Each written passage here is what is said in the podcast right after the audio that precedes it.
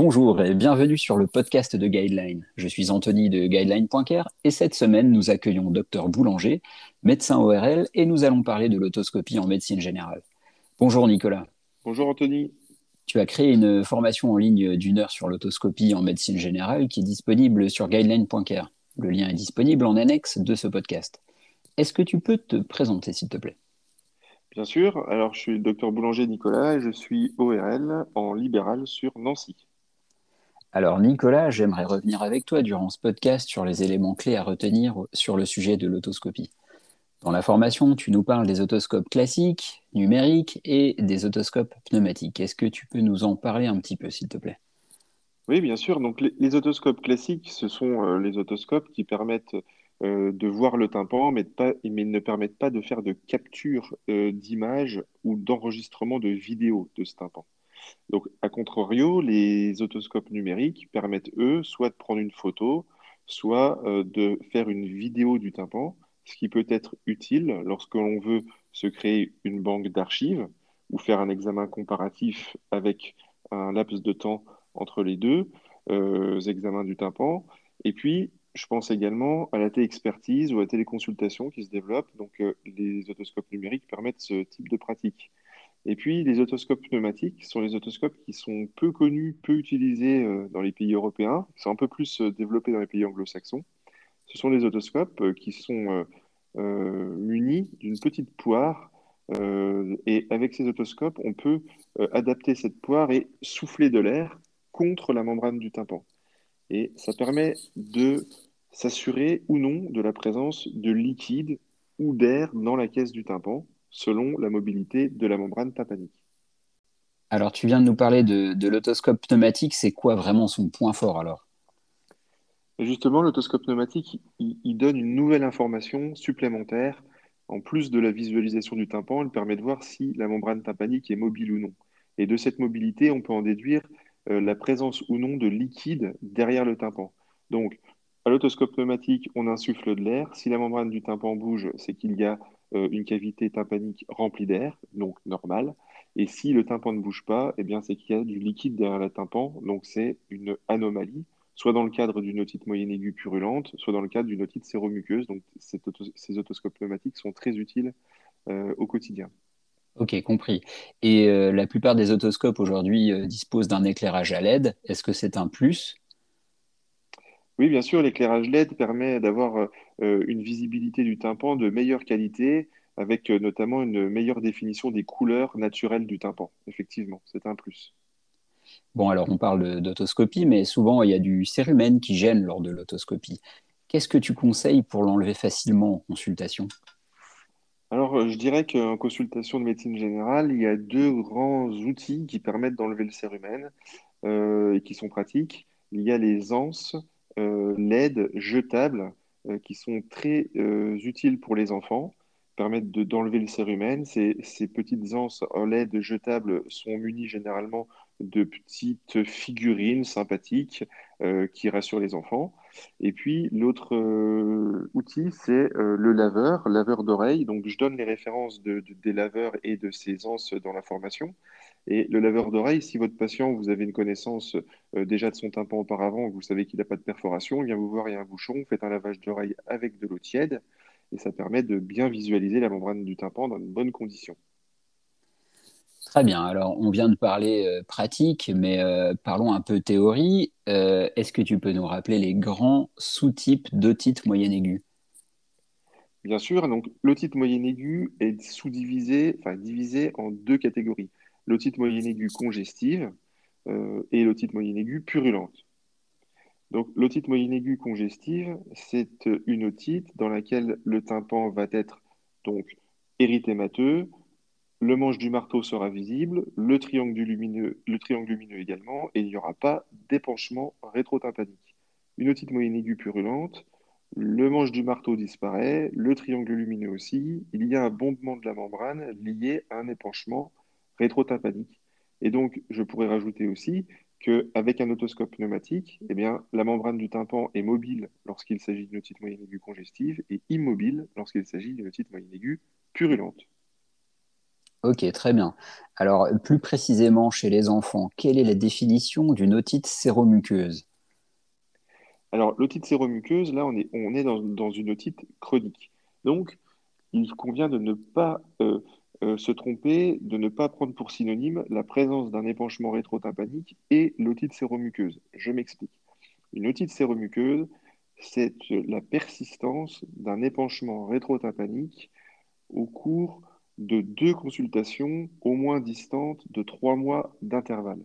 Donc, lorsque vous voyez un épanchement rétrotympanique chez un enfant, il convient de recontrôler cet épanchement plusieurs mois après. Généralement, les épanchements sont très fréquents avant l'âge de 6 ans pendant la période automno-hivernale. Si c'est le cas, recontrôler au printemps.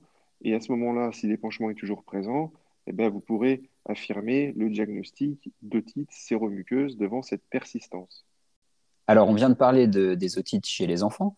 Parlons un petit peu des otites chez l'adulte. Comment différencier une otite externe d'une otite moyenne aiguë? Alors, une otite externe, c'est une otite, euh, on va dire, sans fièvre. Il s'agit d'une otalgie et euh, qui est exacerbée lors de la pression du tragus ou lors de la traction du pavillon euh, en arrière, du, pavillon de l'oreille en arrière. Une otite moyenne aiguë, eh c'est une otite avec donc bien sûr une otalgie et des signes généraux, une fièvre. Donc, otite externe, otalgie sans fièvre et exacerbation de l'otalgie à la pression du tragus. Otite moyenne aiguë, eh bien, euh, il y a une otalgie, il y a une fièvre et l'examen tympanique permet euh, de voir une anomalie au niveau de la membrane du tympan, soit une otite moyenne aiguë congestive, soit une otite moyenne aiguë purulente. Quel est le, quel est le traitement justement dans, ce- dans ce cas d'otite externe? L'otite externe nécessite un traitement local. L'otite moyenne aiguë, à contrario, nécessitera un traitement général, soit symptomatique, soit par antibiothérapie, selon les recommandations de l'HAS. Mais l'otite externe, il n'y a aucune indication à un traitement général. Le traitement général sera en plus euh, pas efficace dans l'otite externe. Le traitement local consiste en euh, gouttes auriculaires euh, d'ofloxacine pendant une semaine. Mais bien souvent, le conduit auditif est euh, virtuel. Il y a un œdème très important de la peau du conduit, ce qui limite l'efficacité des gouttes auriculaires. Et donc, dans ce cas-là, il ne faut pas hésiter à adresser le patient euh, ou si vous avez en médecine générale des pansements de type pop auriculaire, placer un pansement de type pop et ensuite le patient pourra placer les gouttes sur ce pansement qui permettra euh, de faire diffuser euh, le, principe actif de, l'antibiotique au niveau de la peau du conduit. Et si vous n'avez pas ce pansement, eh n'hésitez pas à adresser chez un médecin ORL qui pourra placer celui-ci dans le conduit pour une meilleure efficacité de ce traitement local. Ok, compris. Euh, une dernière question euh, sur le sujet médical. Est-ce est que tu peux nous rappeler ce qu'est une otite cholestéatomateuse? Bien sûr, une otite cholestéatomateuse, c'est une otite chronique qui se caractérise par la présence d'épiderme dans la caisse du tympan. Donc, l'épiderme est une structure normale lorsqu'il est présent au niveau du conduit auditif externe. C'est la peau du conduit auditif. Mais la présence de cette structure normale dans une situation anatomique anormale, c'est-à-dire la caisse du tympan, de l'autre côté du tympan, eh bien, cette présence devient pathologique. Et l'épiderme, lorsqu'il est dans la caisse du tympan, euh, va se, euh, on va dire, se comporter comme une lésion pseudo-tumorale avec une lise des structures euh, qui seront à son contact. Donc c'est pour cela qu'une otite chronique cholestéatomateuse peut engendrer des surdités de transmission par lise des osselets.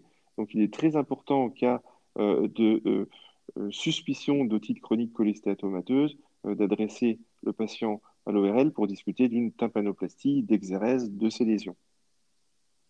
Merci beaucoup Nicolas de nous avoir partagé toutes ces connaissances. Euh, passons à quelques questions un petit peu plus perso pour te connaître. La première question, c'est quel est ton aphorisme médical préféré? Alors, mon aphorisme médical préféré, ce serait un dicton que un professeur d'hématologie sur Nancy euh, m'avait un jour euh, indiqué en cours. Euh, c'est devant le bruit du galop, il, au loin, il faut penser au cheval avant de penser au zèbre. Alors, pourquoi je dis ça? Parce que, effectivement, dans ce cours, il était question des étiologies des hyperéosinophilies. et j'avais peut-être dû donner une cause rare parce que j'avais retenu un nom de maladie rare. Et en fait, ce professeur m'avait dit non, non, c'est, la réponse est bonne, mais c'est pas cette cause-là qu'il faut éliminer en premier. Il faut éliminer les causes fréquentes en premier. Donc, euh, voilà l'aphorisme médical, c'est euh, éliminons les causes fréquentes, recherchons les causes fréquentes avant de se concentrer sur les choses euh, rares. Malheureusement, la mémoire de l'être humain étant faite ainsi, on a souvent tendance à mémoriser les choses un peu rares, un peu euh, hors du commun, mais en pratique, il faut se concentrer sur les choses fréquentes. En effet, en effet, c'est mieux de se concentrer sur les choses fréquentes en premier lieu. Une deuxième question un peu plus personnelle, quel est le meilleur conseil qu'on t'ait donné au cours de tes études de médecine? Alors, le meilleur conseil qu'on m'a donné, je vais pas être très original, c'est euh, primum non nocere, c'est-à-dire que, bah, grosso modo, le traitement ne doit pas être pire que le mal. Euh, c'est-à-dire euh, que euh, la médecine doit aider les patients, mais il faut se méfier du caractère iatrogène de certaines procédures, et donc il faut toujours peser la balance bénéfice, risque, l'exposer au patient. Donc je dirais, le meilleur conseil, c'est primum non nocere. Très bien, bah écoute, merci beaucoup Nicolas. Euh, on arrive à la fin de ce podcast. Merci beaucoup euh, pour ta participation et félicitations encore pour euh, ta formation en ligne qui permet de faire le tour de l'autoscopie en médecine générale en une heure. Alors, n'hésitez surtout pas à vous inscrire à la formation du docteur Boulanger. Elle est ultra rapide, elle dure une heure. Elle permet de valider votre DPC sur un sujet hyper fréquent au quotidien qui est l'autoscopie et les otites. Au revoir Nicolas. Au revoir, Anthony. Au revoir et à la semaine prochaine pour une nouvelle formation et un nouveau euh, podcast. Merci beaucoup à tous, à bientôt.